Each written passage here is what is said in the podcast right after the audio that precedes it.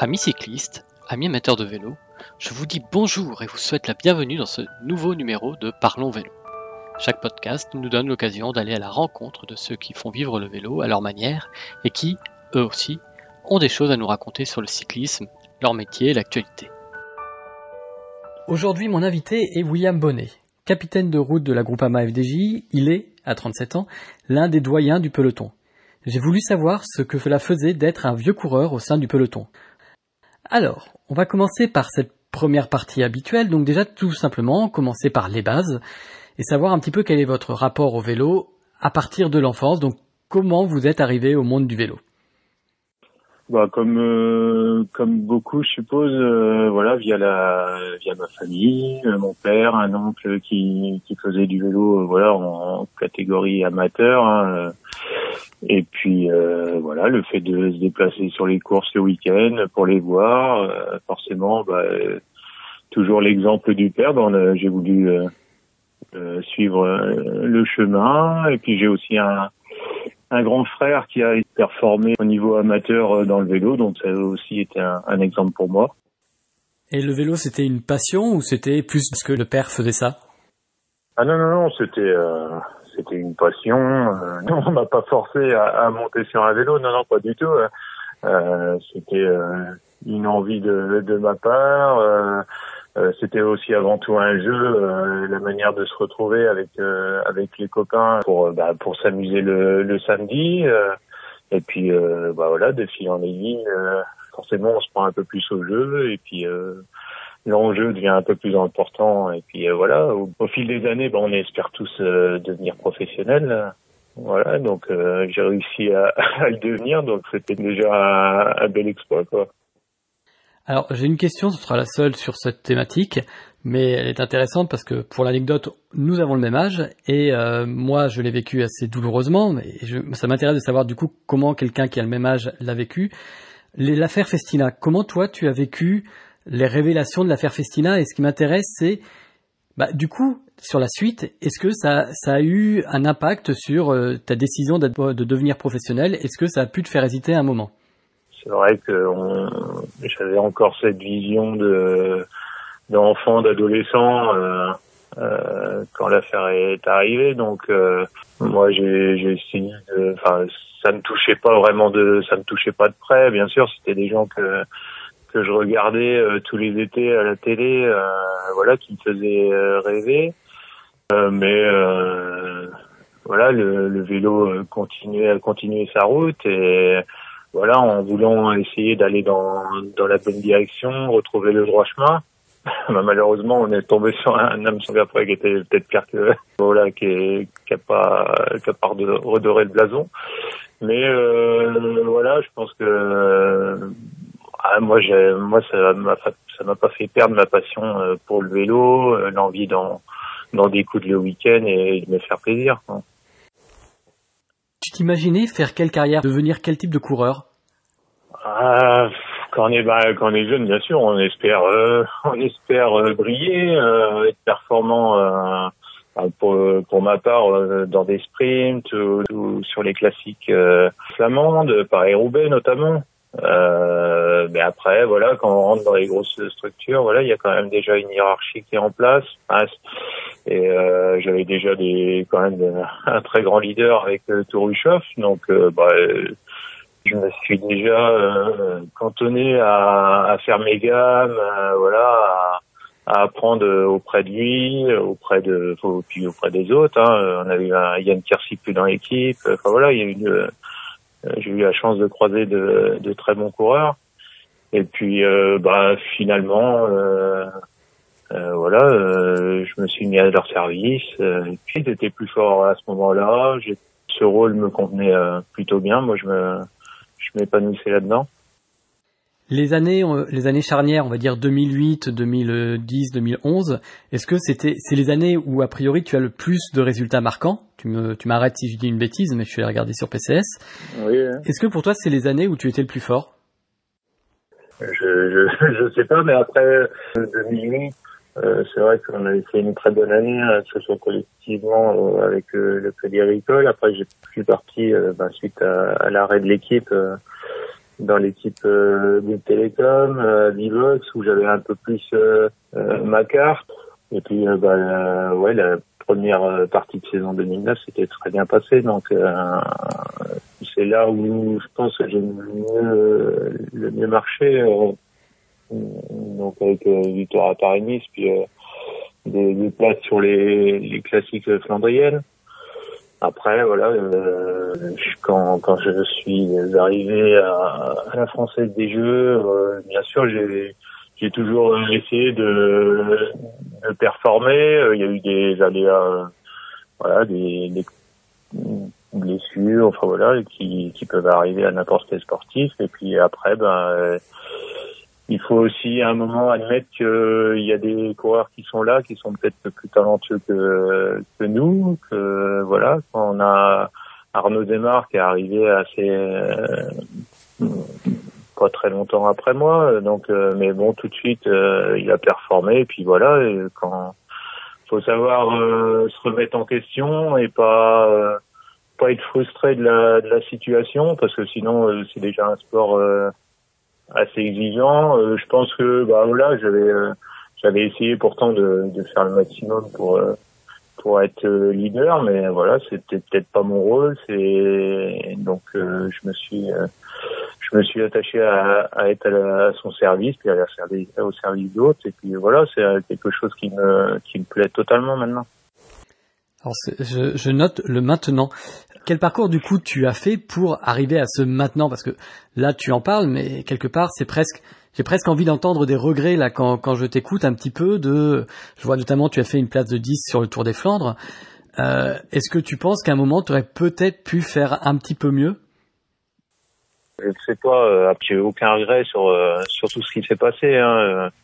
Euh, que ce soit les bons ou les mauvais, mauvais moments, voilà, ça fait partie de de, de ma route, de mon destin, de ma, pas voilà, de ma vie. Donc euh, moi j'ai pas de j'ai pas de regret par rapport à ça. Euh, Est-ce que j'ai toujours fait ce qu'il fallait? Euh, C'est euh, sur le moment, je pensais que oui, peut-être que c'était pas le cas, genre, voilà, mais bon, je le faisais en tout cas en, de telle sorte que je puisse performer. Après, c'était plus ou moins le cas. mais non, moi, j'ai pas de regrets, pas du tout. Sur les Flandriennes, c'est l'un des gros marqueurs de ta carrière. Hein. Je regardais les courses auxquelles tu as pris le plus part. Forcément, on y trouve le Tour de France, on y trouve le Championnat de France, bien entendu, mais on y trouve Milan-San Remo, on y trouve euh, le Ad Newsblad, on y trouve Paris-Roubaix. Euh, et c'est des courses que tu ne fais plus aujourd'hui. Enfin, notamment, je pense à Paris-Roubaix. Est-ce que c'est volontaire de ta part suite à ton accident ou est-ce que c'est un choix de l'équipe et est-ce que toi, du coup, tu regrettes un petit peu de ne plus pouvoir faire ces courses?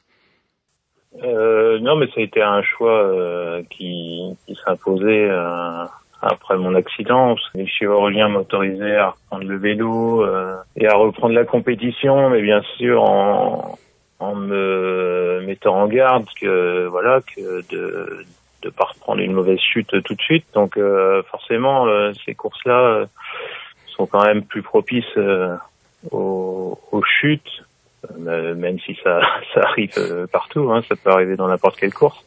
Mais bon, il y a une tension plus euh, nerveuse sur les Flandriennes qui usent aussi l'organisme. Et là, avec les, les, séquelles que j'avais de ma chute, j'avais déjà au niveau cervical, dorsal, c'était compliqué. Donc rajouter du stress, tout ça, ça aurait pas été bon pour moi. Donc avec l'équipe, on avait décidé de de faire l'impasse euh, la première année. Après, je suis resté euh, plus avec euh, avec Thibaut sur le programme de, de Thibaut.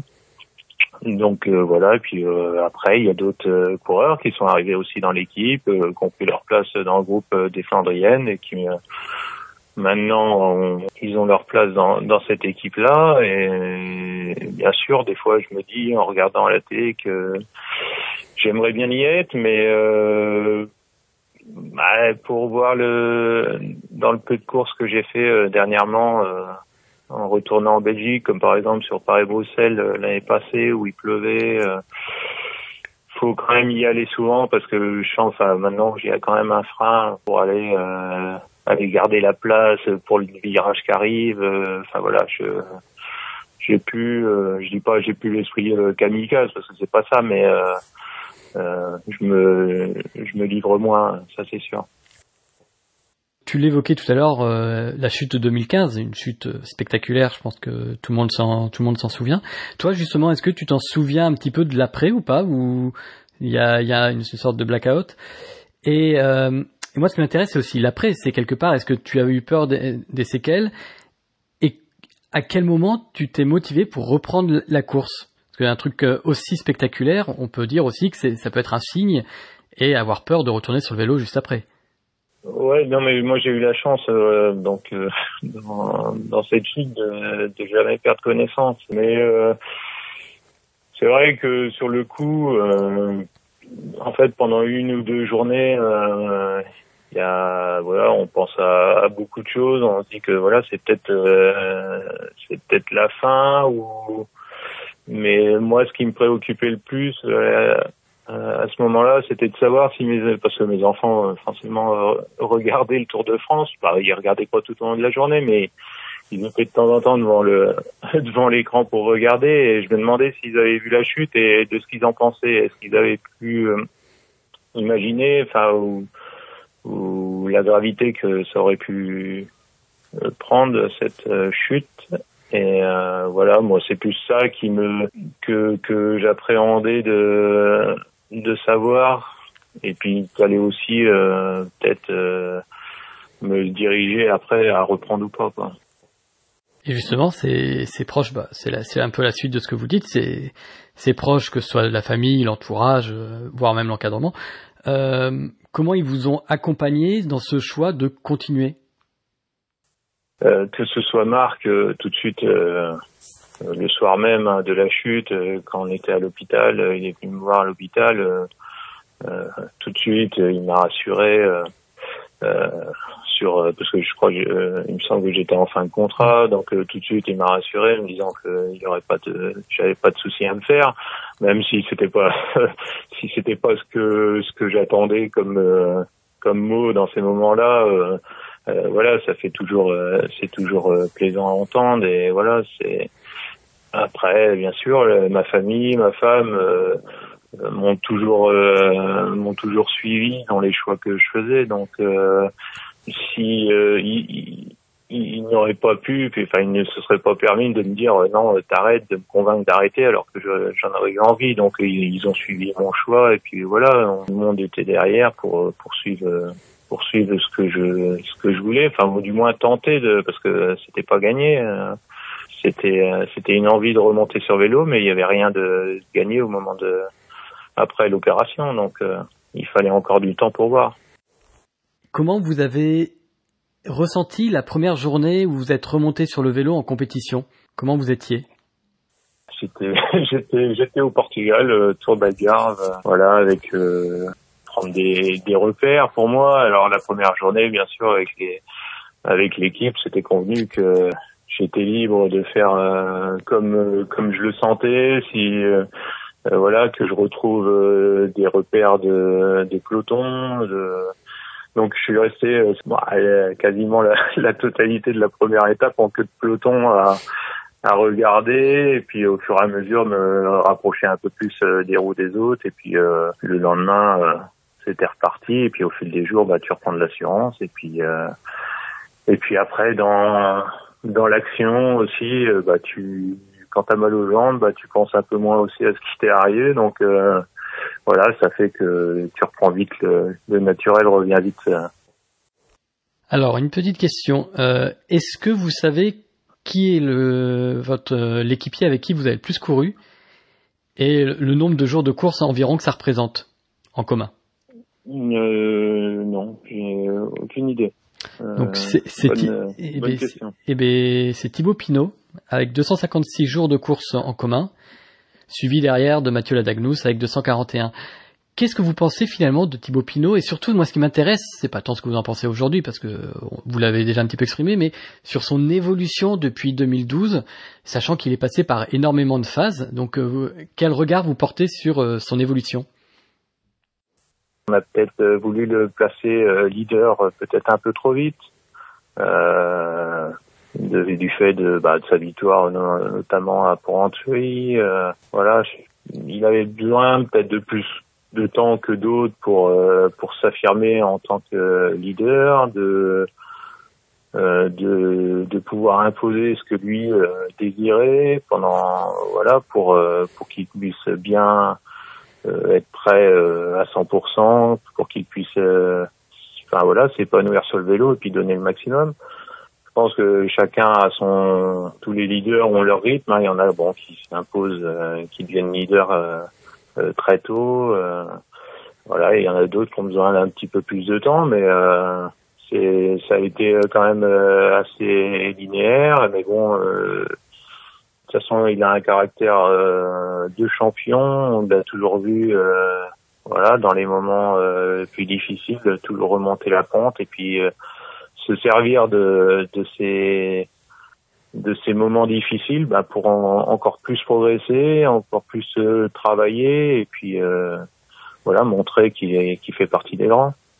Et j'ai une dernière question sur cette partie maintenant, une question un peu classique hein, bah, vu votre âge.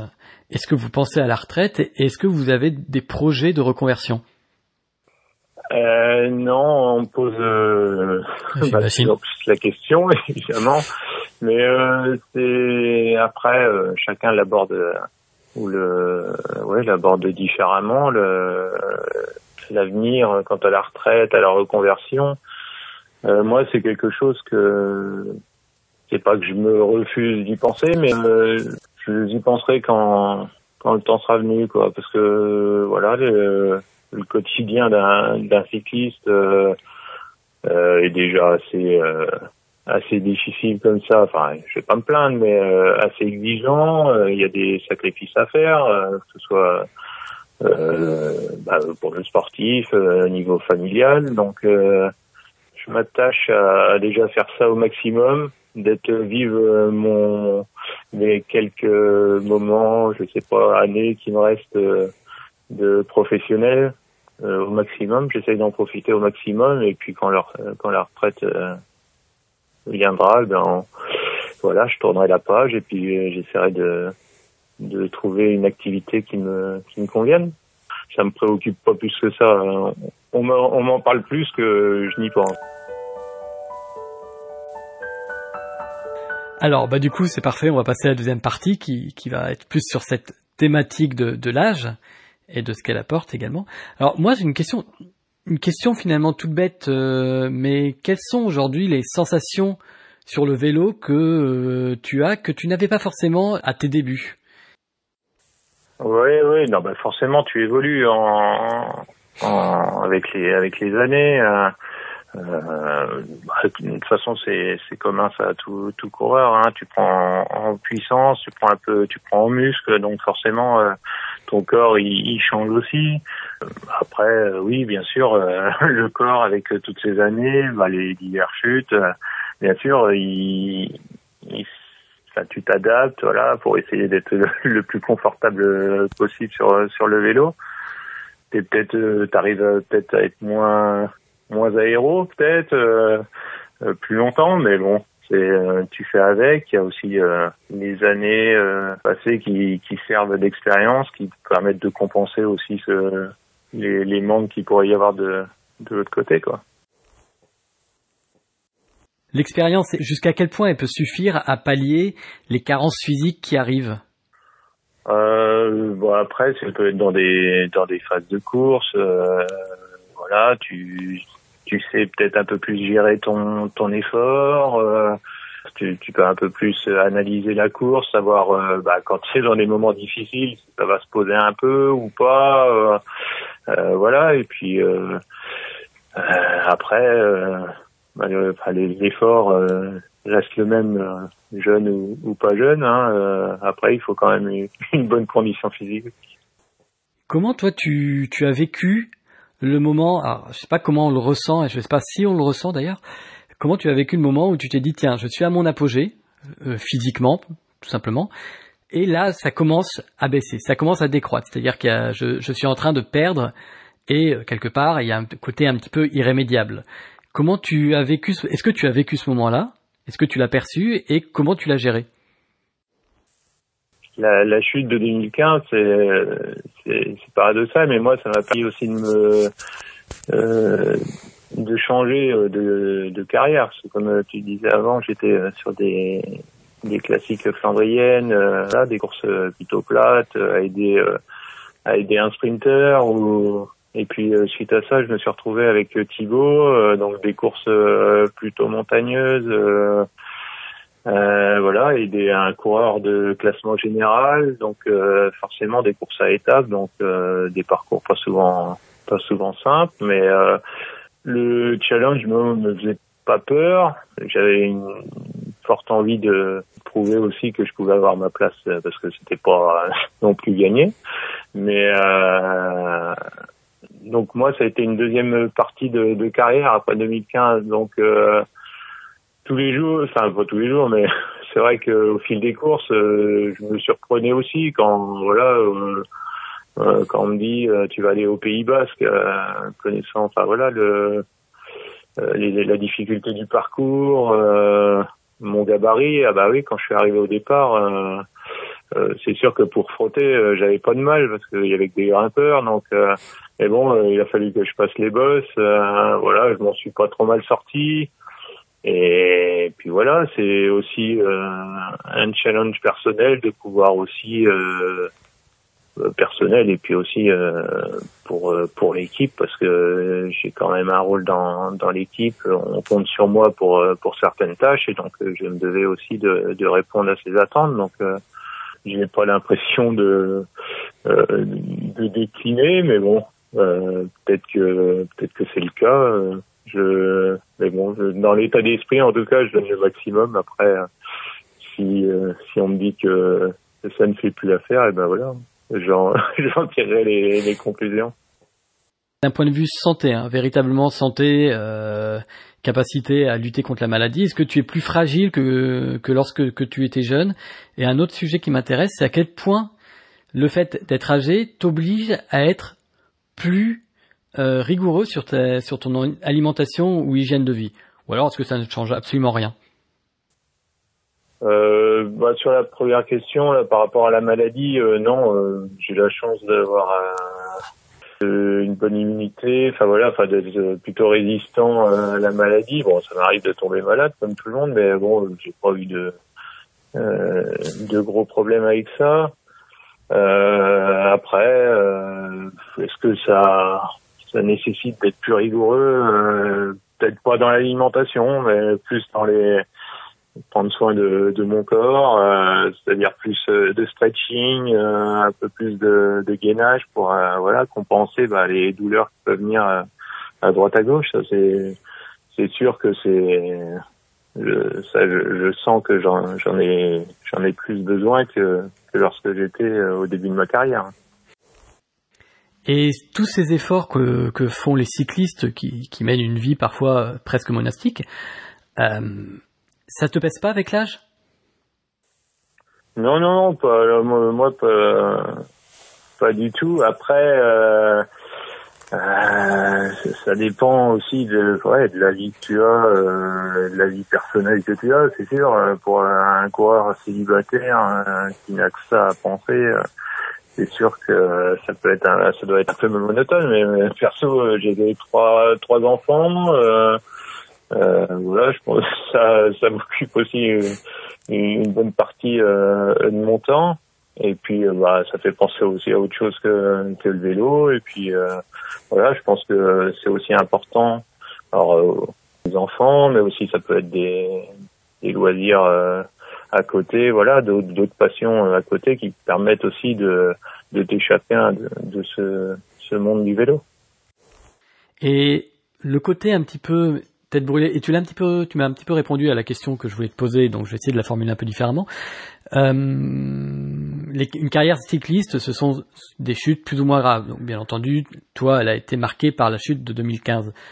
Euh, et tu nous as dit, euh, tu es plus prudent euh, qu'auparavant. Est-ce que globalement, cette prudence, elle se serait quand même accrue avec l'âge ou pas? Je pense notamment à des très bons descendeurs, euh, un Sylvain Chavanel ou même un Angelo Tulic qui est devenu père récemment et qui ne voulait plus mm. prendre de risques dans le peloton.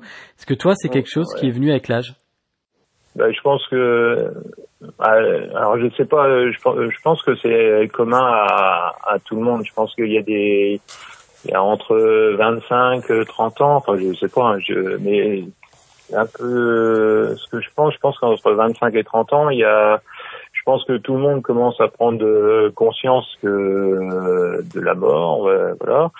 Et euh, bah, nous euh, particulièrement, euh, quand voilà, on est voilà, on prend des risques hein, quand même, être sur le vélo, hein, mais pas que en course, parce que l'entraînement ce serait peut-être peut-être plus dangereux certaines fois. et puis bien sûr l'arrivée d'enfants, je pense que ça, ça encore, ça accroît encore plus cette cette pensée. Ça, moi je j'en suis convaincu.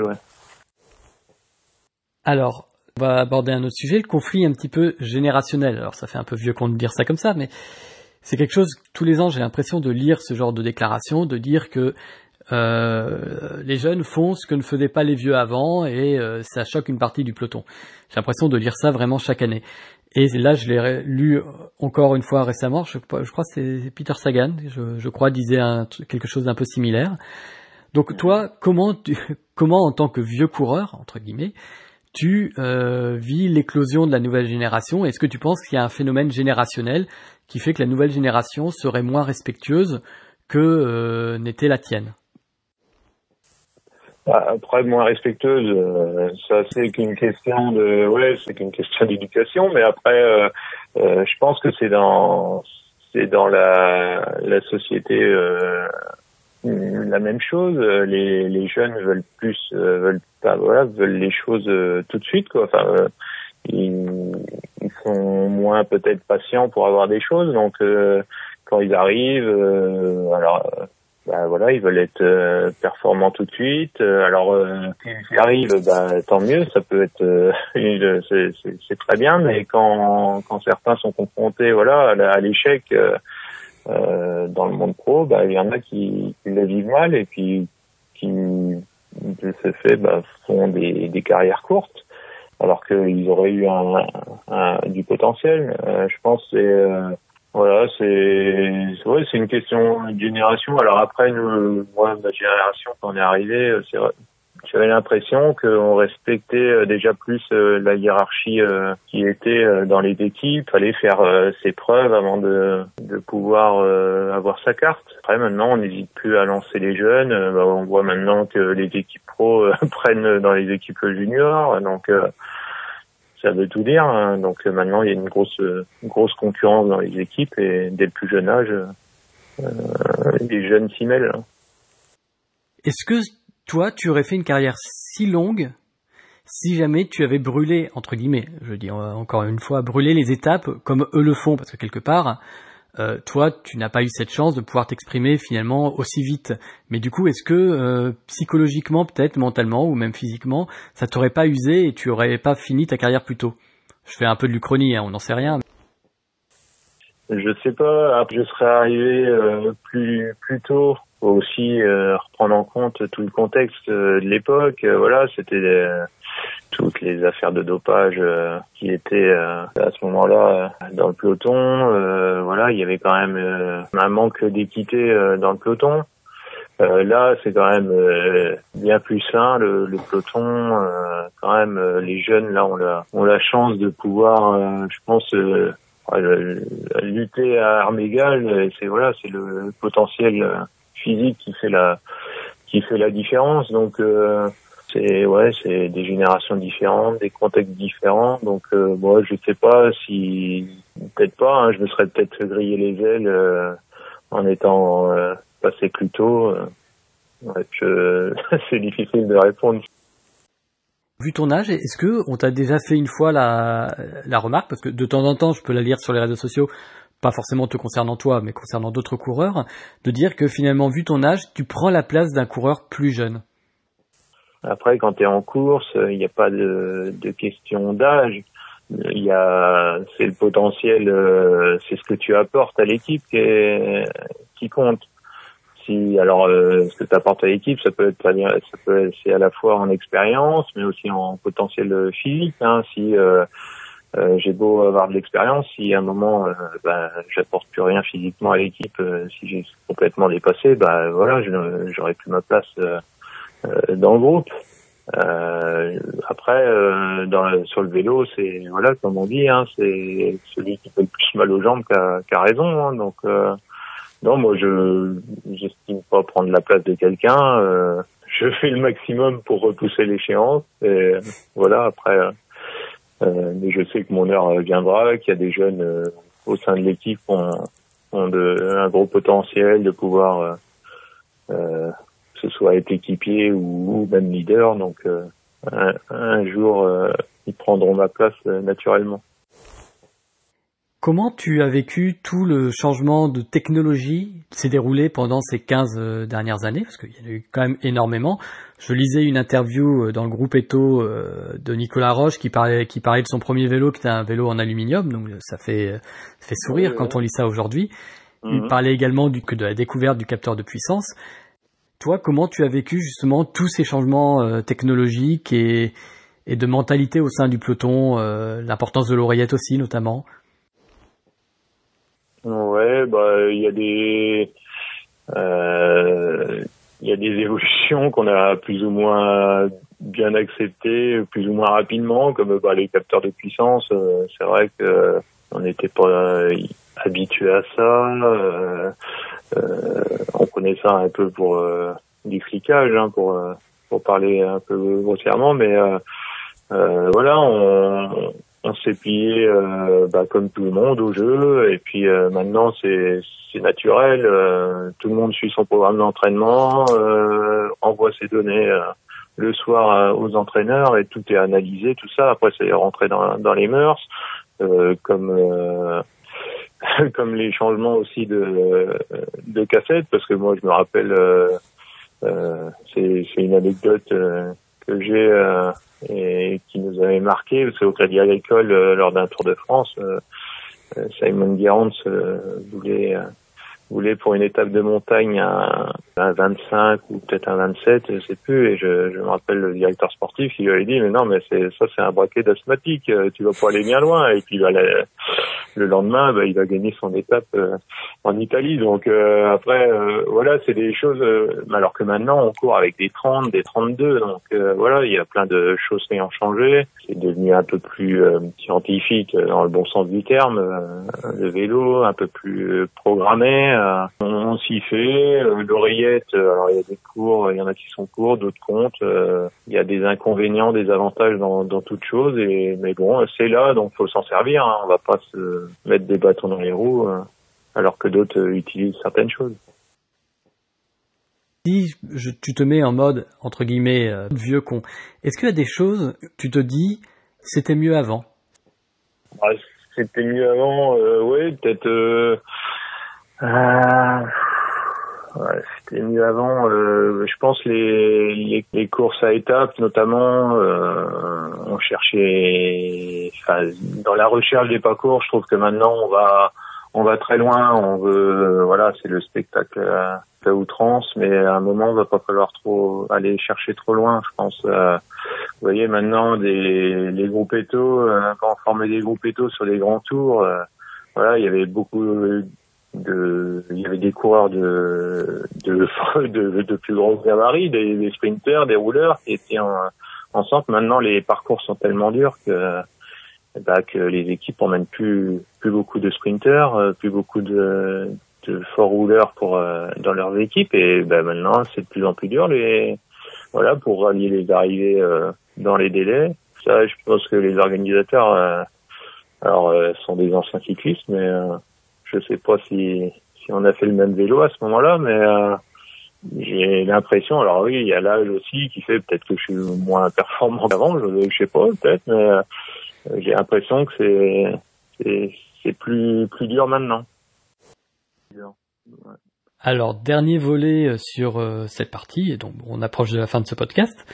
Comment concilier la vie de famille et une, une carrière aussi longue? En plus, trois enfants, c'est quand même pas rien, c'est pas anodin. Euh, comment déjà euh, ta femme et tes enfants voient ton métier? Euh, bah déjà, euh, ma femme, bien sûr, c'est c'est des sacrifices aussi pour elle, hein, puisque voilà, c'est elle gère nos enfants une, grande partie de l'année, leur éducation, enfin bref, voilà, de, de, de beaucoup de choses à la maison quand quand je suis absent. Après, mes enfants, bien sûr, en grandissant, ils rendre peut-être un peu plus un peu plus compte de de mon métier. Pour eux, c'est naturel mon métier, mais c'est vrai que pour leurs camarades ou euh, voilà les les amis de, de, mon village, voilà, ils sont toujours euh, euh, admiratifs, je veux dire, de, de, de ce qu'on peut faire. Donc euh, c'est plus vis-à-vis d'eux qui se rendent compte de voilà de ce qu'on fait, de ce que je fais moi, quoi. Voilà, parce que pour moi, voilà, c'est mon c'est mon métier, mais j'en voilà, je suis pas, je, je, je, suis pas une tête d'affiche non plus. Je passe pas euh, dans les médias euh, tous les jours. Euh, pour, pour, eux, je vais faire ma, mon entraînement tous les jours et puis voilà, ça, ça s'arrête là. Il n'y a rien de, il y a rien d'exceptionnel quoi. Et cette vie de famille, c'est, ça n'a jamais été tentant entre guillemets de se dire j'arrête le vélo pour consacrer plus de temps à, ta famille. C'est un choix qu'on voit de, de, temps en temps, certains coureurs qui expliquent qu'ils prennent leur retraite pour ça. Donc toi, est-ce qu'à un moment, tu t'es, t'as pas eu cette frustration justement de moins voir, par exemple, tes, tes enfants grandir? C'est, c'est tout bête, mais c'est vrai que comme tu es énormément en déplacement chaque année, du coup, tu les vois moins. Non, mais bien sûr. De toute façon, on, loupe beaucoup de beaucoup d'événements. Euh, concerne la famille, euh, moi j'ai eu la chance euh, euh, de voir mon fils net et je suis parti, je l'ai vu deux heures et je suis parti pour le Tour de France dans la foulée. mais bon, j'ai eu le temps de, de, le voir arriver puis de partir. mais bien oui, bien sûr, ce sont des sacrifices à faire. Après, c'est une période quand même courte de la vie. On a eu la chance, voilà, j'ai la chance de faire euh, ce dont euh, je rêvais plus petit. Donc, euh, si je peux prolonger ce, moment, voilà, ils, savent très bien que, voilà, moi, c'est, voilà, je suis heureux aussi de ce que je fais. Et voilà, c'est pour ça que tout le monde, tout le monde marche dans le même sens et tout le monde est prêt à faire des sacrifices. Après, oui, bien sûr, euh, pour la suite, bah, faudra savoir euh, euh bah, renvoyer euh, l'appareil et puis que voilà, que ma femme a des projets, qu'elle puisse s'épanouir dans, dans ce qu'elle veut faire et puis ce sera à moi de peut-être plus gérer la vie familiale, même si ce sera un peu plus facile, que mes enfants sont, sont plus grands. Et des enfants en bas âge, euh, est-ce que c'est pas une contrainte dans un sport aussi exigeant? Je pense notamment à la récupération et au sommeil parce que c'est un sujet moi qui me fascine un petit peu. Euh, avoir un bébé, on sait tous que bah, forcément les nuits sont plus compliquées qu'avant. Euh, et ça, ça m'intéresse de savoir justement comment on le gère, comment on gère ce, cet après finalement? Ça perso ça ça me dérange pas parce que moi je dors pas beaucoup donc euh, j'ai pas besoin de beaucoup de sommeil pour euh, pour être euh, pour pour être en forme ou voilà je, je voilà de au quotidien même que ce soit en course ou pas je suis j'ai pas besoin de beaucoup de sommeil je je traîne pas au lit je donc euh, c'est quelque chose qui m'a qui m'a jamais euh, perturbé plus que ça. Et puis et puis voilà ça fait partie euh, des moments des moments de la vie enfin nous enfin voilà quand, quand, on a pris la décision d'avoir des, des, enfants on savait aussi les contraintes que ça pouvait amener mais en, en aucun cas on serait revenu sur ce choix. Y a, bien ça apporte bien plus de, joie que, de contraintes. Et dernière question, c'est sur un sujet un petit peu différent, mais c'est la dernière question de ce podcast. Euh, à force, 37 ans, encore une fois, 15 années de professionnalisme, comment on arrive à ne pas éprouver un moment de la lassitude à force de faire les mêmes courses, à force de parcourir les mêmes routes d'entraînement, aller au même lieu de stage? Comment on alimente sa, motivation sans subir justement de coups de lassitude? Déjà, bah, pour les courses, euh, comme j'ai eu la chance de changer de programme en 2015, après 2015, donc pour moi, ça a été, euh, ça a été un nouveau souffle.